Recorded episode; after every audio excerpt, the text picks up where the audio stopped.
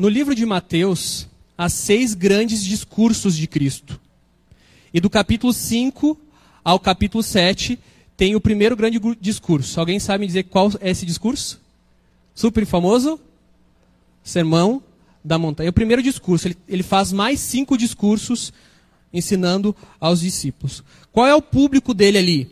É um público de judeus e judeus que são cristãos e judeus que não são cristãos, ou, que, ou seja, são gentios. Eles não têm a mesma fé que nós, a fé cristã. Então, é um detalhe importante que depois vai ser, a gente vai ver.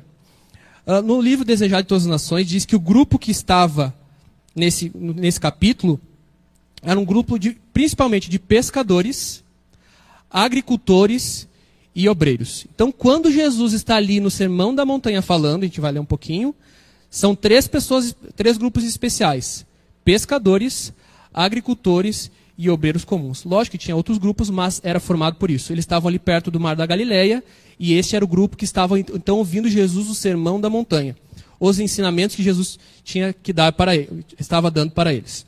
Então, abram suas Bíblias, então Mateus 6, versículo 25. Mateus 6, versículo 25.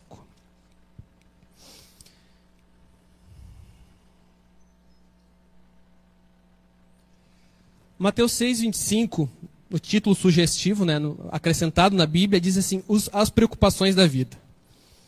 No verso 25: Portanto, eu lhes digo: não se preocupem com sua própria vida, quanto ao que comer ou beber, nem com seu próprio corpo, quanto ao que vestir.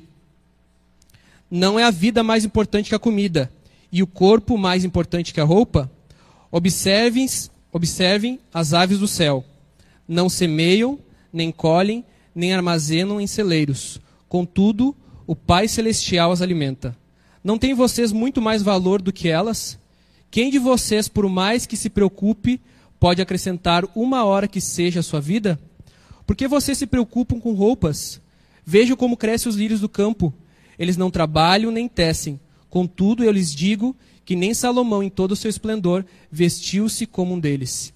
Se Deus veste assim a erva do campo, que hoje existe e amanhã é lançada ao fogo, não vestirá muito mais a vocês, homens de pequena fé. Portanto, não se preocupe dizendo que vamos comer, ou que vamos beber, ou que vamos vestir, pois os pagãos é que correm atrás dessas coisas. Mas o Pai Celestial sabe que vocês precisam delas. 33. Busquem, pois, em primeiro lugar o reino de Deus e a sua justiça, e todas essas coisas vos serão acrescentadas. Portanto, não se preocupe com o amanhã, pois o amanhã trará sua própria preocupação, suas próprias preocupações. Basta cada dia o seu próprio mal. Então, Jesus estava ali, tinha um grupo na frente dele, e este grupo estava preocupado com três coisas especiais: comida, bebida e roupa. Eu fiz uma pesquisa aqui na internet, e nessa pesquisa mostrou quais são as coisas, quais são os maiores desejos. Foi um grupo de 8 mil pessoas que foi feita essa pesquisa. Foi um site na internet que fez essa, essa pesquisa. E perguntou para as pessoas qual é a tua preocupação para o próximo ano. Isso foi no ano de 2018 para 2019, que ainda agora a gente vai fazer 2020.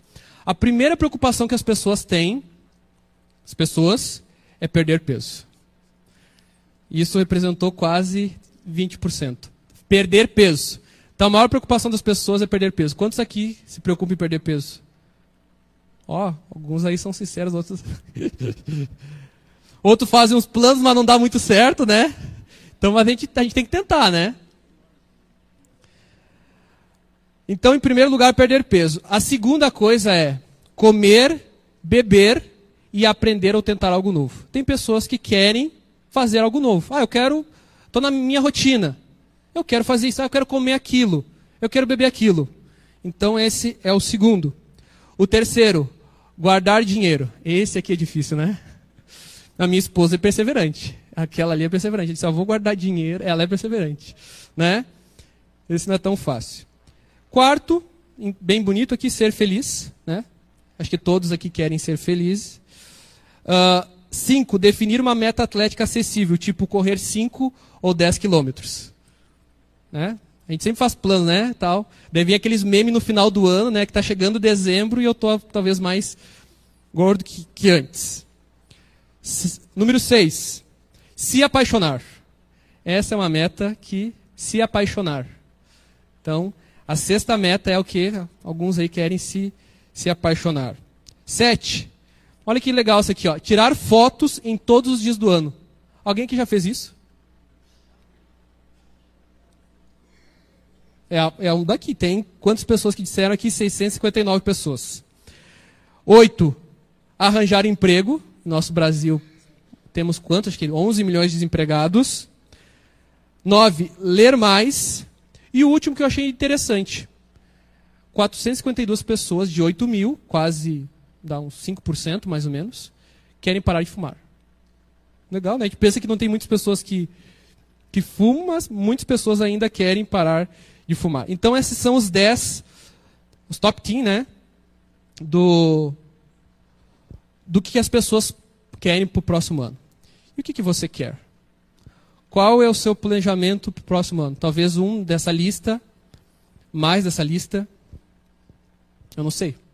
Né? Você pode pensar, não, esse eu quero, esse eu não consegui, tem esse que já faz 10 anos que eu estou tentando e eu nunca consegui, quero fazer uma viagem, quero fazer aquilo, quero emagrecer, muitas coisas, com certeza você tem, tem pensado próximo. E precisa pensar, porque se tu não planeja, você não consegue. Então você precisa planejar para acontecer. Algumas coisas são imprevistas, mas muitas coisas nós podemos planejar e se tivermos perseverança, nós podemos ter isso.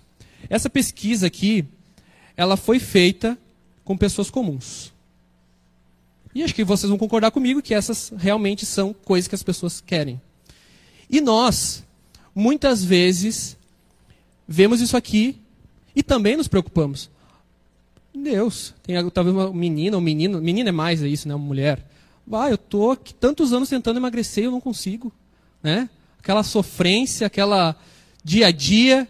Pai, eu quero ganhar dinheiro, todo mundo viaja, eu não consigo viajar. Isso é errado viajar?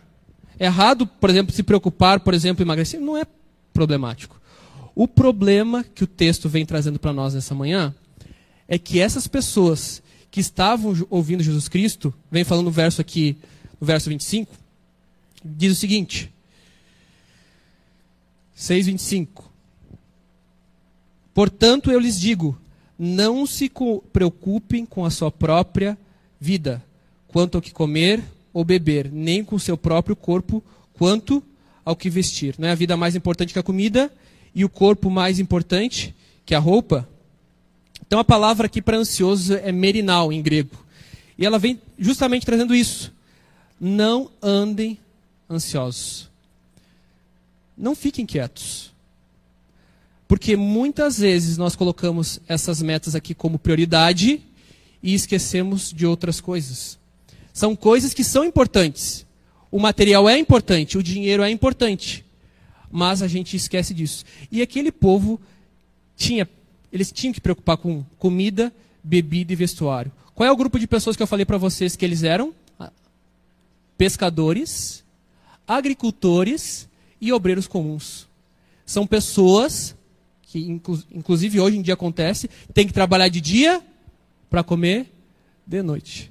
Tem que guardar no celeiro, tem que ter uma boa plantação para poder colher no final. Eram pessoas que justamente tinha toda a razão para se preocupar com isso. Eu não sei se aqui alguém ainda, né? Eu, graças a Deus, acho que nunca na minha vida precisei trabalhar de dia para comer de noite. Graças a Deus, minha família tinha condição de me ajudar. Mas deve ser muito difícil. Imagina, tu tem que trabalhar de dia para comer de noite. Se tem filhos, pior ainda. E eles, naquele tempo, era muito mais imprevisível. Não tinha, por exemplo, um agricultor que tem hoje a questão de uh, que tu consegue ver a previsão do tempo no futuro e tal, vou testar a colheita, a, a, o grão tá esse valor. Eles não tinham isso.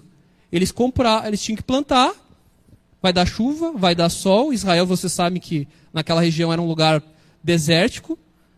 Eles não tinham muito. Pescador. Vou pescar hoje. Quem já pescou aqui? Eu já pesquei.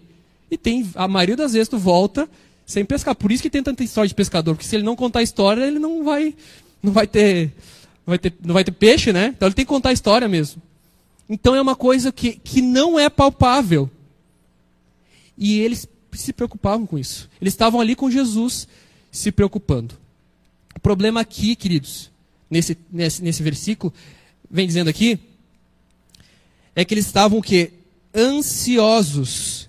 Eles estavam preocupados com comer, o que beber, nem com o próprio corpo, o que vestir. Não é a vida mais importante que a comida? Então eles estavam invertendo alguns valores. E a gente vai uh, ler mais alguns versículos aqui nessa manhã, mostrando a inversão de valores.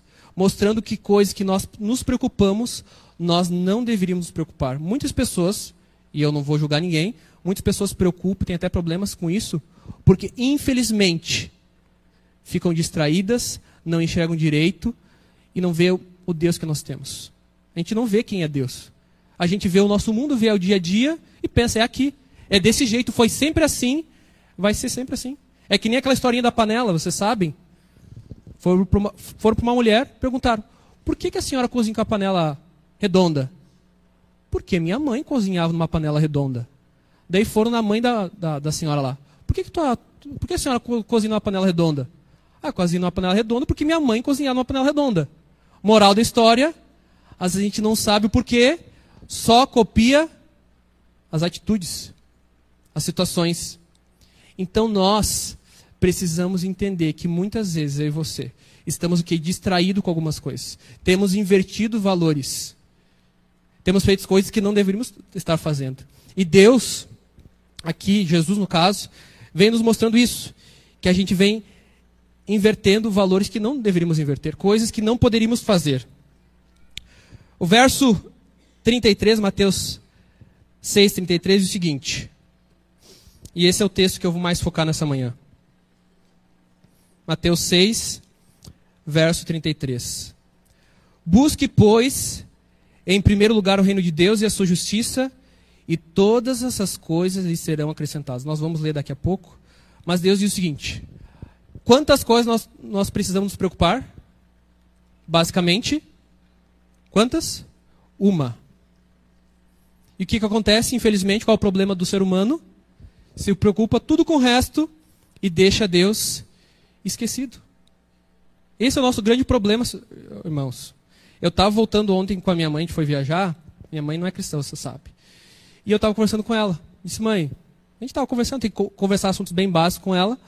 Daí disse, mãe, a gente tem um inimigo, Satanás. Ele é especialista em fazer a gente se distrair. Olha como a gente não dá, as pessoas não dão valor para a família, dão valor para dinheiro, a gente não dá valor para a saúde. A gente é muito facilmente enganados. Ele é especialista, a gente tem um inimigo que é especialista em enganar você e a mim. Pessoas ricas que tem aqui dentro, inteligentes, sábias, estudiosas. São tudo, ah, talvez assim. Mas erram. E a prova disso nós sabemos. Bilhões de pessoas no mundo enganadas. Botando coisas que não deveriam colocar como prioridades. Invertendo valores. E Deus diz o seguinte, queridos, se preocupe com uma coisa. Busquem a mim. Coloquem a mim em primeiro lugar. E as demais coisas serão acrescentadas. Às vezes a gente não entende. Mas depois de um tempo, se a gente está com Deus, a gente vai entender. Meu verso favorito foi, desde que eu me converti. Romanos 8, 28. Todas as coisas cooperam para o bem daqueles que amam a Deus. Daqueles que foram chamados segundo o seu propósito. Quer seja bom, quer seja ruim eu preciso colocar minha vida nas mãos de Deus. Porque Deus está fazendo o que com a gente nessa terra? O que, que Deus está fazendo contigo e comigo? Você sabe? Deus está mudando nosso caráter. Deus ele precisa fazer você diferente. E eu tenho percebido isso. Toda vez que eu volto para minha terra, ali para São Francisco, dá uma saudade. Eu amo aquele lugar. Eu amo minha família, amo os meus amigos, jantas, eu amo. Mas quando eu saio, para mim, eu tenho claro na minha mente, eu te tirei dali, Luciano, porque eu preciso trabalhar no teu coração. Eu preciso te lapidar. Eu preciso fazer de você alguém diferente. E eu tenho meu lema de vida, alguns já sabem. Eu quero a minha salvação. Da minha e máximo de pessoas possível. É a coisa que eu mais quero. Se eu tiver que perder duas pernas, dois braços, estar cego, pior situação de todas, mas eu estiver salvo, é isso que basta para mim. É isso que muitas vezes a gente inverte. A gente pega uma coisa e coloca como prioridade. Há um tempo atrás eu tinha uma irmã aqui que vocês conheceram, alguns conheceram, era nutricionista, teve um câncer, e eu fui visitá-la. E eu cheguei para ela para consolar. Eu gosto de fazer visita em hospital. Eu acho que é um momento muito importante para a gente falar de Jesus. E eu fui visitá-la no hospital, consolá-la, porque ela uma, uma senhora jovem, com câncer, ainda cuidava da alimentação, ainda tinha essa, esse mérito, né? Se for um mérito, não é, não é nenhum mérito, mas ainda cuidava da alimentação. E eu fui chegar para ela para consolá-la. Eu disse sim. Cheguei lá para ela, ela, e ela, mais ou menos assim, ela viu que eu estava ali para ouvi-la. Ela disse, pastor, eu estou bem, eu estou com câncer, eu sei que minha situação é gravíssima, talvez eu vá morrer, bem certo que talvez eu vá morrer, mas fica tranquilo e todos os irmãos da igreja que perguntarem para mim dizem que eu estou bem, porque eu estou mais próximo do meu Jesus. Que fé é essa? Tu está mo quase morto, né, ali sabendo disso, e mesmo assim entender qual é a prioridade dela. E esse é o grande problema nosso, queridos. A gente não sabe qual é a nossa prioridade. Então Deus diz o seguinte: busquem a mim em primeiro lugar. Este é o grande é a grande nova evangelho, buscar a Deus em primeiro lugar. Jesus veio aqui, e é a, a tônica dele, pregar evangélico, buscar, buscar fazer a vontade de Deus. Ele fala isso, porque, por que ele repete tanto isso? Porque nós somos teimosos em não o quê? Obedecer à vontade de Deus. Verso, verso 33 diz o seguinte, né? Um mas. Quando a gente lê esse mas ali, que, que, que nos diz no verso 33, voltando, a gente vê o seguinte, ó. Busquem, pois, ou busquem, né? Busquem, pois, em primeiro lugar o reino de Deus e sua justiça, e todas essas coisas lhes serão acrescentadas. Quando a gente volta para o 31, a gente vê ali, portanto, não se preocupem dizendo que vamos comer, ou que vamos beber, ou que vamos vestir, pois os pagãos é que correm atrás destas coisas. Aqui Deus faz uma separação muito grande entre nós e os pagãos ou gentios, pessoas que não professam a Deus. Queridos, nós somos adventistas, não somos melhores do que ninguém. Não somos melhores do que ninguém, mas nós temos uma mensagem especial. Eu me acho, sempre falei para minha igreja quando a gente tava, quando eu falo, vocês são um povo especial, vocês são um povo diferente, vocês são um povo separado, não para se achar, mas um povo para quê? Para ajudar, para fazer diferença. Ah, olha que interessante outra coisa. Eu e ele estamos lá na, nos Estados Unidos. Disse, Senhor, o que, que eu vou fazer aqui? Como que eu vou dar estudo bíblico aqui que ninguém, todo mundo fala inglês? E eu estou indo numa igreja americana também. Tem igrejas brasileiros, mas eu estou numa igreja americana. O que, que eu vou fazer? Não sou bom. Não sei inglês. Daí começamos a orar nos sábados à tarde. Ah, vamos, vamos orar no sábado à tarde, né? Já que o sábado lá era meio longo no verão, agora já está bem curtinho, mas antes era longo. Vamos orar. E daí Deus pode nos usar um pouco mais. E olha que bênção de Deus.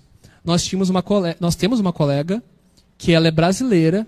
Lá próximo a Andrews tem a, a tipo a sede, a, é a sede da Whirlpool, que é a dona da Brastemp, Consul. Ela é gigante, ela tem milhares de funcionários lá é a sede. E muitos brasileiros daqui têm ido para essa empresa. E vão lá e ficam por lá. E eles moram lá e tudo mais. É uma comunidade bem grande, 200, 300 brasileiros que tem lá. E um amigo meu de lá da, da Andrews, que já fez amizade, ele começou a trabalhar com os brasileiros. Lá tem o pastor Kleber Gonçalves, ele mora lá, vocês conhecem Nova Semente. E eles começaram a trabalhar com esses brasileiros. E só que eles não tinham contato com ninguém. Ninguém eles tinham contato. E por acaso a gente foi fazer inglês e tinha uma brasileira falando inglês com a gente. A gente ficou super amigo. Ela, a gente ficou amigo de um outro amigo dela. Agora já vê até um que é meio assim, tipo, tá meio que vindo para a igreja, já frequentava a igreja no Brasil, tá com a, com a gente, e a gente tem feito amizade com esse grupo. Um grupo que eu nunca trabalhei forte assim com pessoas assim que é de uma outra outro nível. E Deus tem trabalhado conosco, comigo e com a Alice, com este grupo. E tem sido uma benção. Então, quando a gente se preocupa em fazer a vontade de Deus, Deus ele vem fazendo a sua vontade. E tem sido uma benção essa, essa questão. Então, queridos, a gente precisa entender uma coisa. Nós estamos o quê? Separados das pessoas, mas não é por isso que eu o quê? Não me misturo com eles. Eu não me misturo com eles. Mas não, é, eu tenho que misturar com eles. Por exemplo, vocês sabem todos que eu sou vegetariano. Todos sabem que eu sou vegetariano, quando eu estava aqui.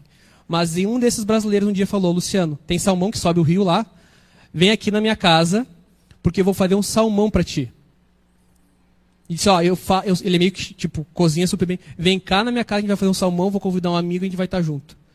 Qual que é a minha...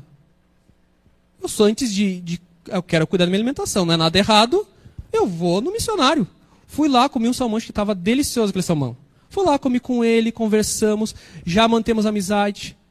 Então, a gente ao mesmo tempo precisa estar separado dos gentios, mas ao mesmo tempo a gente tem que o quê? Aonde a gente pode nos misturar. E um dia, só para complementar e terminar aqui, um dia a gente estava lá na casa dele, lá na, nesse mesmo dia do salmão, era uma meia-noite.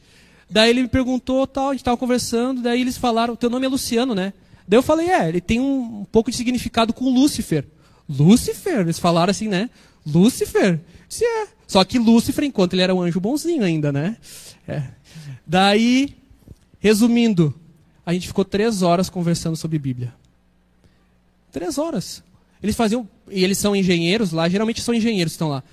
Muitas perguntas. E graças a Deus eu e Alice conseguimos responder a, to, a praticamente todas as perguntas. E é isso que nos falta, queridos. Muitas vezes a gente não se mistura, a gente não está com essas pessoas, e a gente precisa o quê? Nos misturar para que eles possam ver quem? Não a nós, mas sim a Jesus. Então, a gente precisa entender esse ponto. No verso 25, voltando, Mateus 6, 25, uh, Jesus, ele dá três exemplos para ti e para mim, nos mostrando que nós não precisamos nos preocupar com as coisas dessa vida.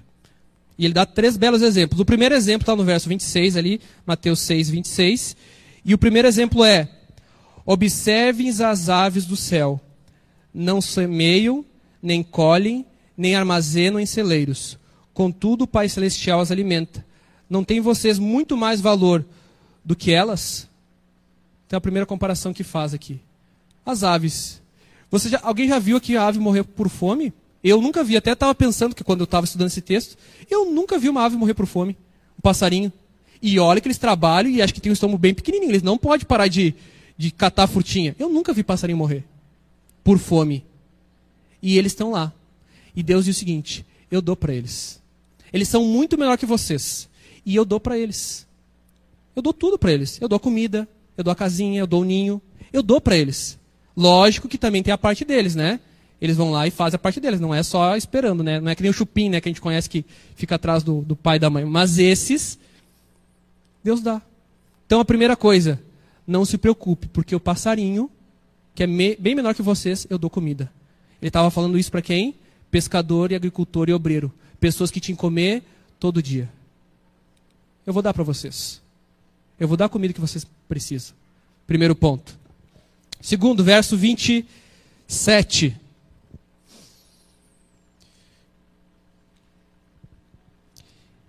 Quem de vocês, por mais que se preocupe, pode acrescentar uma hora que seja a sua vida? Algumas Bíblias dizem aí uma, um côvado a sua estatura. Deus diz o seguinte, verso 28. Por que vocês se preocupam com roupas? Vejam como crescem os lírios do campo. Eles não trabalham, nem tecem. Então Deus está dizendo o seguinte, querido. Primeiro, ele falou, né? Você tem se preocupado com comida? Olha os passarinhos, eles têm tudo. Vocês têm se preocupado com roupa? Olhe como crescem os lírios do campo. É uma flor fantástica, linda, maravilhosa, né? Até eu, eu sempre falo esse versículo para minha esposa, né? Que como o lírio entre os espinhos, assim, a minha amada, né? Então, para ganhar uns pontinhos. Então, o lírio é fantástico. E Deus veste o lírio. Continua dizendo: Contudo, eu, eu, eu lhes digo que nem Salomão, em todo o seu esplendor, vestiu-se como um deles. Se Deus veste assim a árvore do campo que hoje existe amanhã lançada ao fogo, não vestirá muito mais a vocês, homens de pequena fé. Então aqui Deus encaixa nós na caixinha que deve ser encaixada. O problema daqueles homens, de pessoas que não confiam em Deus, qual que é o nosso problema? É pequena fé. Nós somos, muitas vezes, sem fé. Todos os homens. Um momento ou outro a gente tem um pouco de fé. Mas muitas vezes, queridos, nós não acreditamos em Deus como deveríamos acreditar. Não colocamos a nossa vida nas mãos dele. Nós dizemos, eu sou cristão, mas eu que me garanto. Quem construiu essa casa, comprou esse carro, foi quem? fui eu. E Deus diz o seguinte: coloca a mim em primeiro lugar. Coloca a mim em primeiro lugar. Busquem a mim. Eu vou te dar o que tu precisa. Busquem a mim. As demais coisas vão ser acrescentadas. Só que muitas vezes a gente fica correndo atrás de coisas que são perecíveis e esquecemos das coisas eternas. Se a gente tivesse noção do que é isso, a gente se preocuparia muito mais. Se preocuparia, porque se eu morrer hoje, buscando as coisas perecíveis, vou ser perecível. Mas se eu morro hoje buscando as coisas eternas, eu vou estar o quê? Com as coisas eternas. Se a gente tivesse a seriedade disso, queridos, todos os dias, em todos os momentos, como não seria diferente? Como nós não pregaríamos o evangelho? Com a urgência que ele deve ser pregado? Porque muitas vezes, eu e você, temos vivido como gentios. Nós temos vivido como homens de pequena fé, mulheres de pequena, de pequena fé. Temos corrido atrás de coisas que não vão agradecer. E o ano de 2020 está chegando. Dois, três dias. Quais são as tuas prioridades? O que, que você vai colocar em primeiro lugar? Deus diz para nós o seguinte: coloque a mim em primeiro lugar e busque o quê? Busque o meu reino e o que? A minha justiça. Quando que iniciou o reino de Deus? Você sabe quando que iniciou o reino de Deus? O reino de Deus ele iniciou quando Cristo veio aqui a essa terra. E aonde que é o terreno de Deus? É o teu e o meu coração. É no nosso coração. O reino de Cristo está em nós, se nós andamos conforme o nosso Salvador. É nele, é com ele. E nós precisamos permitir que o reino de Deus habite em nós. E ele diz o seguinte: busque o meu reino e a minha justiça. O que é a justiça? É saber o que Deus quer de ti e de mim. Por isso é tão importante ler a Bíblia, ler o Espírito de Profecia. Porque no momento que eu conheço Deus, vejo que Ele faz tudo por mim, nós precisamos fazer a vontade de Deus. A gente precisa abandonar alguns hábitos. A gente precisa mudar algumas coisas na nossa vida. Só que esse é o grande problema. A gente acha a teologia linda, a gente acha Jesus maravilhoso, fantástico, a Bíblia é fantástica, conhece tudo, mas o problema qual que é? Nos adaptar àquilo que Deus pede. A gente não gosta de fazer isso. Ou se a gente faz, a gente faz do nosso jeito. A gente corre atrás de Deus, mas no momento que Deus nos mostra, a gente age como homens de pequena fé. E esse é o grande dilema humano, irmãos. Ano após ano, momento após momento, dia após dia, a gente talvez comece com Deus, mas a gente não termina. E Deus diz o seguinte, Mateus 6, 33. Busquem, pois, em primeiro lugar o seu reino e a sua justiça, e todas essas coisas vos serão acrescentadas. Portanto, não se preocupe com amanhã, pois o amanhã trará suas próprias preocupações, basta cada dia o seu próprio mal. Então aqui tem o buscar nosso, mas Deus ele vem com o quê? Com a misericórdia a gente fica se preocupando com tantas coisas e Deus diz para nos preocuparmos com quantas? Uma. Uma é muito? É pouco. É nada. Só que a gente parece que a gente gosta de fazer as coisas difíceis. Eu gosto de, do complicado. Eu vou fazer tudo o resto para depois talvez fazer alguma coisa com Deus. E Deus diz: não, não é assim. Busquem a mim em primeiro lugar. E o que é buscar a Deus em primeiro lugar? Coisas práticas. Ler a Bíblia, ler o Espírito de Profecia. Eu tiro para minha vida minha esposa. Quanto Deus me abençoou eu lendo o Espírito de Profecia. Quanto Deus me abençoou seguindo algumas coisas da Bíblia. Pessoas aqui. É prático, queridos. É prático. Deus muda vidas. Eu sou meu pai e minha mãe separados, Alice também, e a gente tinha talvez um caminho da mesmo jeito, mas vamos tentar aplicar a Bíblia e de Profecia. E Deus tem tra trabalhado. Não é perfeito, não é.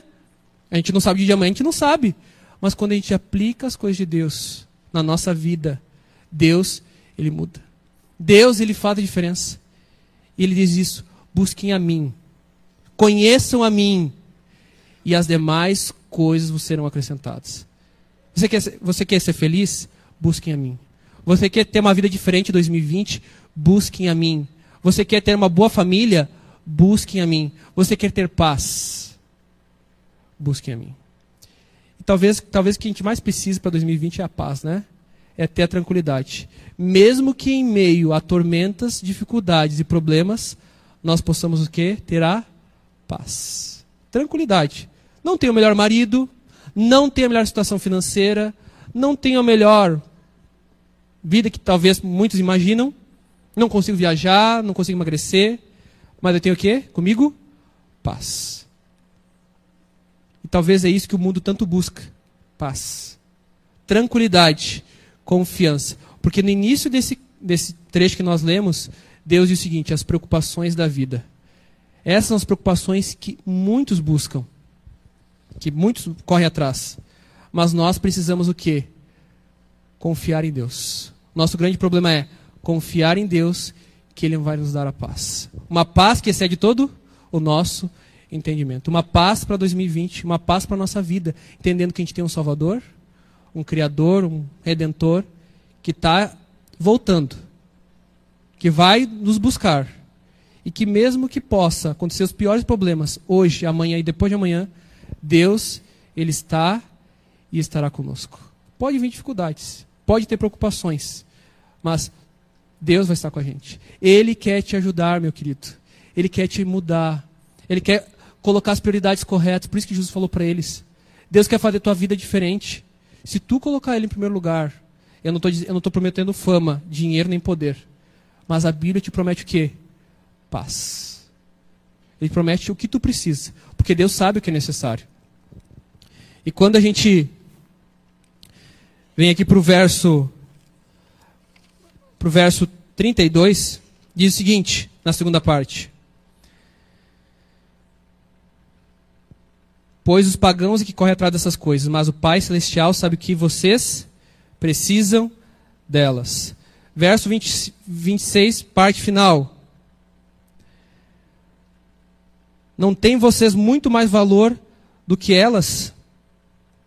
Queridos, Deus está falando para você nessa manhã o seguinte: eu sei o que tu necessita, eu sei o valor que tu tem, e confia em mim que tudo que precisar eu vou te dar na medida certa. É como um pai com um filho pequeno. Ele sabe que o filho precisa. E Deus está dizendo para você e para mim, homens, mulheres, adultos, inteligentes, que tem uma vida toda aí. Coloque, minha, coloque a sua vida nas minhas mãos. Confia em mim. Busque a mim. Na igreja aqui, com a Bíblia, oração. Busque a mim e as demais coisas serão acrescentadas. Todas. Medi na medida certa, no tempo certo, o que tu precisa. Porque, queridos, quando nós entramos no reino de Deus, a gente tem que entender uma coisa. A gente está entrando no reino daqui para o celestial. Não é daqui para daqui. Não é entrando para ficar aqui. É um reino maior. No céu, você vai ser eterno. No céu, você vai ser riquíssimo. No céu você vai estar com Jesus. No céu não vai ter doença, morte, dor nem nada. O céu é um lugar perfeito. E é este lugar que eu e você estamos sendo, estamos sendo preparados. Então, queridos, o que Deus nos promete é mais do que qualquer outra coisa. Então, que a gente possa buscar a Deus. Que a gente possa colocar Deus em primeiro lugar. Entendendo que a gente é valioso. Que Deus sabe o que a gente precisa. E que, com certeza, se nós estivermos com Ele, nós vamos ter tudo mais que todas as coisas que nós precisamos. Talvez no momento não vamos entender, talvez o porquê, mas Deus sempre tem um para quê para nós. Que Deus possa nos abençoar, que a gente possa fazer a vontade dele, buscar a Deus em primeiro lugar, que com certeza as demais coisas, tudo que você precisa para 2020, para esse ano que segue, ele vai te dar na medida certa, no momento certo e se for para ti. Deus tem um plano para ti e para mim e que a gente possa colocar nossa vida nas mãos deste nosso Senhor e Salvador. Amém.